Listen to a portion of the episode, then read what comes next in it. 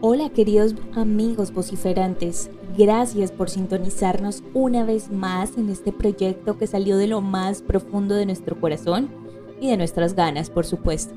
Somos un colectivo de locutores unidos por la pasión de narrar. Semana a semana los llevamos por relatos que van desde grandes discursos políticos hasta cuentos para alimentar la imaginación.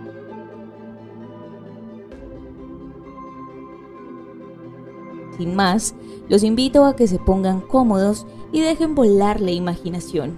Hoy soy yo quien les relata, Melissa Niman, y acá empieza Vociferantes.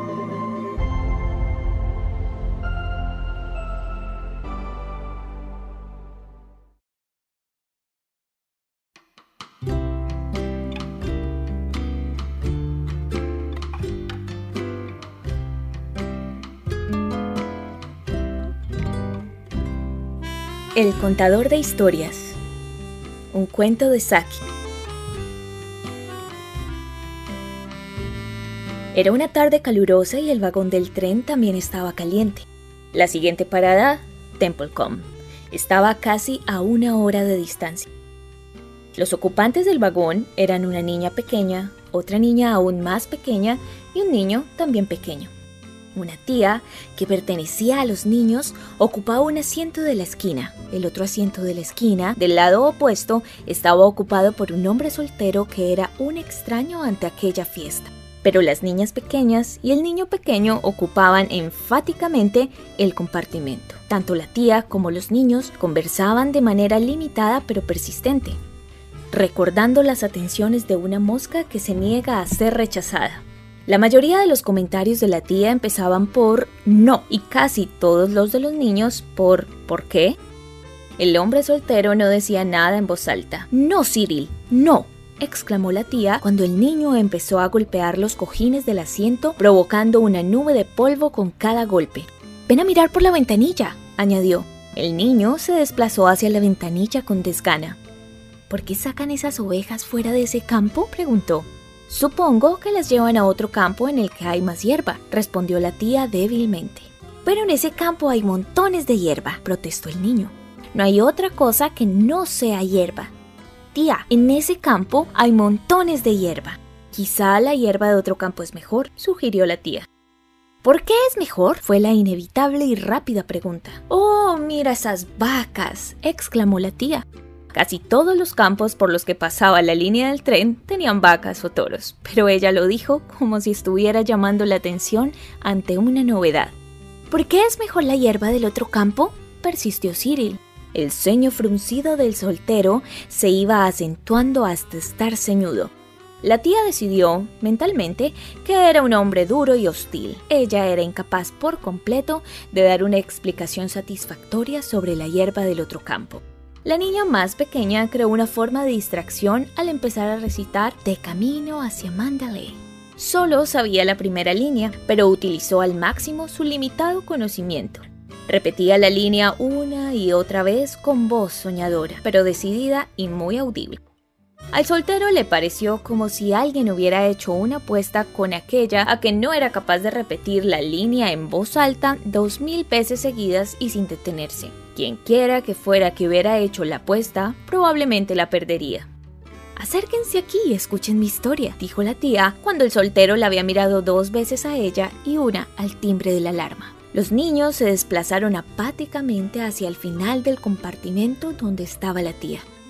Evidentemente, su reputación como contadora de historias no ocupaba una alta posición según la estimación de los niños con voz baja y confidencial, interrumpida a intervalos frecuentes por preguntas malhumoradas y en voz alta de los oyentes, comenzó una historia poco animada y con una deplorable carencia de interés acerca de una niña que era buena, que se hacía amiga de todos a causa de su bondad y que al final fue salvada de un toro enloquecido por numerosos rescatadores que admiraban su carácter moral.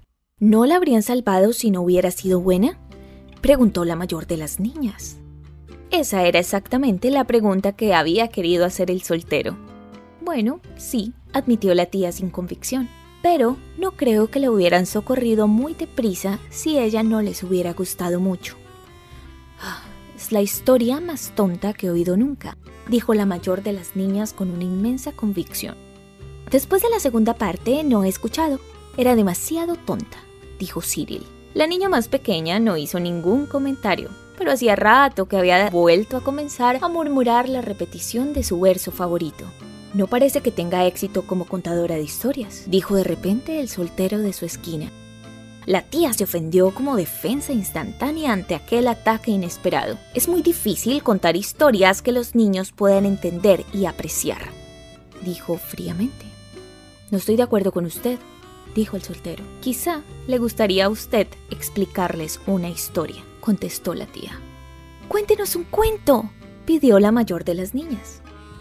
Érase una vez, comenzó el soltero, una niña pequeña llamada Berta, que era extremadamente buena. El interés suscitado en los niños momentáneamente comenzó a vacilar enseguida. Todas las historias se parecían terriblemente, no importaba quién las explicara. Hacía todo lo que le mandaban. Siempre decía la verdad, mantenía la ropa limpia, comía budín de leche como si fuera tarta de mermelada. Aprendía sus lecciones perfectamente y tenía buenos modales. ¿Era bonita? preguntó la mayor de las niñas. No tanto como cualquiera de ustedes, respondió el soltero, pero era horriblemente buena. Se produjo una ola de reacción en favor de la historia. La palabra horrible unida a bondad fue una novedad que la favorecía. Parecía introducir un círculo de verdad que faltaba en los cuentos sobre la vida infantil que narraba la tía. Era tan buena, continuó el soltero, que ganó varias medallas por su bondad, que siempre llevaba puestas en su vestido. Tenía una medalla por obediencia, otra por puntualidad y una tercera por buen comportamiento. Eran medallas grandes de metal y chocaban las unas con las otras cuando caminaba. Ningún otro niño de la ciudad en la que vivía tenía esas tres medallas. Así que todos sabían que debía de ser una niña extraordinariamente buena. Horriblemente buena, citó Cyril. Todos hablaban de su bondad y el príncipe de aquel país se enteró de aquello y dijo que, ya que era tan buena, debería tener permiso para pasear una vez a la semana por su parque, que estaba justo afuera de la ciudad. Era un parque muy bonito, y nunca se había permitido la entrada de niños. Por eso fue un gran honor para Berta tener permiso para poder entrar. ¿Había alguna oveja en el parque? preguntó Cyril. No, dijo el soltero, no habían ovejas. ¿Por qué no habían ovejas? Llegó la inevitable pregunta que surgió de la respuesta anterior. La tía se permitió una sonrisa que casi podría haber sido descrita como una mueca. En el parque no habían ovejas, dijo el soltero. Porque una vez la madre del príncipe tuvo un sueño en que su hijo era asesinado tanto por una oveja como por un reloj de pared que le caía encima. Por esa razón, el príncipe no tenía ovejas en el parque ni relojes de pared en su palacio. La tía contuvo un grito de admiración. ¿El príncipe fue asesinado por una oveja o por un reloj? preguntó Cyril. Todavía está vivo, así que no podemos decir si el sueño será realidad, dijo el soltero despreocupadamente. De todos modos, aunque no habían ovejas en el parque, sí habían muchos cerditos corriendo por todas partes. ¿De qué color eran?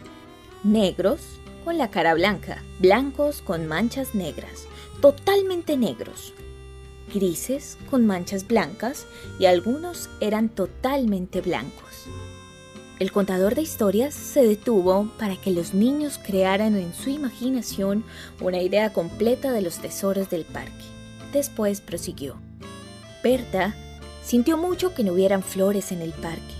Había prometido a sus tías, con lágrimas en los ojos, que no arrancaría ninguna de las flores del príncipe y tenía intención de mantener su promesa, por lo que naturalmente se sintió tonta al ver que no habían flores para coger. ¿Por qué no habían flores? Porque los cerdos se las habían comido todas, contestó el soltero rápidamente. Los jardineros le habían dicho al príncipe que no podía tener cerdos y flores, así que decidió tener cerdos y no tener flores. Hubo un murmullo de aprobación por la excelente decisión del príncipe. Mucha gente habría decidido lo contrario. En el parque habían muchas otras cosas deliciosas. Había estanques con peces dorados y azules y verdes, y árboles con hermosos loros que decían cosas inteligentes sin previo aviso, y los colibríes que cantaban todas las melodías populares del día. Berta caminó hacia arriba y hacia abajo disfrutando inmensamente y pensó, si no fuera tan extraordinariamente buena, no me habrían permitido venir a este maravilloso parque y disfrutar de todo lo que hay en él para ver. Y sus tres medallas chocaban unas contra las otras al caminar y la ayudaban a recordar lo buenísima que era realmente. Justo en aquel momento, iba merodeando por allí un enorme lobo para ver si podía atrapar algún cerdito gordo para su cena. ¿De qué color era? preguntaron los niños, con un inmediato aumento de interés. Era completamente del color del barro, con una lengua negra y unos ojos de un gris pálido que brillaban con inexplicable ferocidad. Lo primero que vio en el parque fue a Berta. Su delantal estaba tan inmaculadamente blanco y limpio que podía ser visto desde una gran distancia. Berta vio al lobo, vio que se dirigía hacia ella y comenzó a desear que nunca le hubieran permitido entrar en el parque. Corrió todo lo que pudo y el lobo la siguió dando enormes saltos y brincos. Ella consiguió llegar a unos matorrales de mirto y se escondió en uno de los arbustos más espesos. El lobo se acercó olfateando entre las ramas su negra lengua le colgaba de la boca y sus ojos gris pálido brillaban de rabia.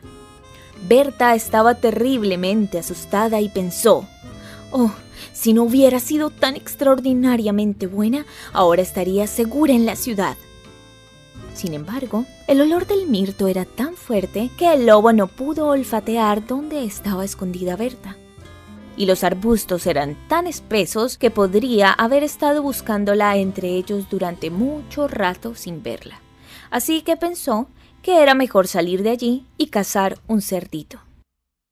Berta temblaba tanto al tener al lobo merodeando y olfateando tan cerca de ella que la medalla de la obediencia chocaba contra las de buena conducta y puntualidad. El lobo acababa de irse cuando oyó el sonido que producían las medallas y se detuvo para escuchar. Volvieron a sonar en un arbusto que estaba cerca de él. Se lanzó dentro de él, con los ojos gris pálido, brillando de ferocidad y triunfo, sacó a Berta de allí y la devoró hasta el último bocado. Todo lo que quedó de ella fueron sus zapatos, algunos pedazos de ropa y las tres medallas de bondad. ¿Mató a alguno de los cerditos? No, todos escaparon. La historia empezó mal, dijo la más pequeña de las niñas, pero ha tenido un final bonito. Es la historia más bonita que he escuchado nunca, dijo la mayor de las niñas y muy decidida. Es la única historia bonita que he oído nunca, dijo Cyril. La tía expresó su desacuerdo. Una historia de lo menos apropiada para explicar a niños pequeños. Ha socavado el efecto de años de cuidadosa enseñanza. De todos modos, dijo el soltero, cogiendo sus pertenencias y dispuesto a abandonar el tren, los he mantenido tranquilos durante 10 minutos, mucho más de lo que usted pudo. Infeliz, se dijo mientras bajaba al andén de la estación de Templecom. Durante los próximos seis meses, esos niños la asaltarían en público pidiéndole una historia impropia.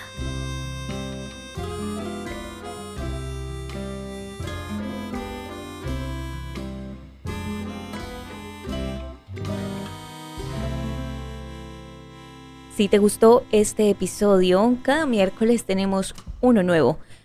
Mantente al tanto oprimiendo la campanita de notificación acá en Spotify. También puedes escucharnos en Anchor. Somos vociferantes, la voz de tus ojos.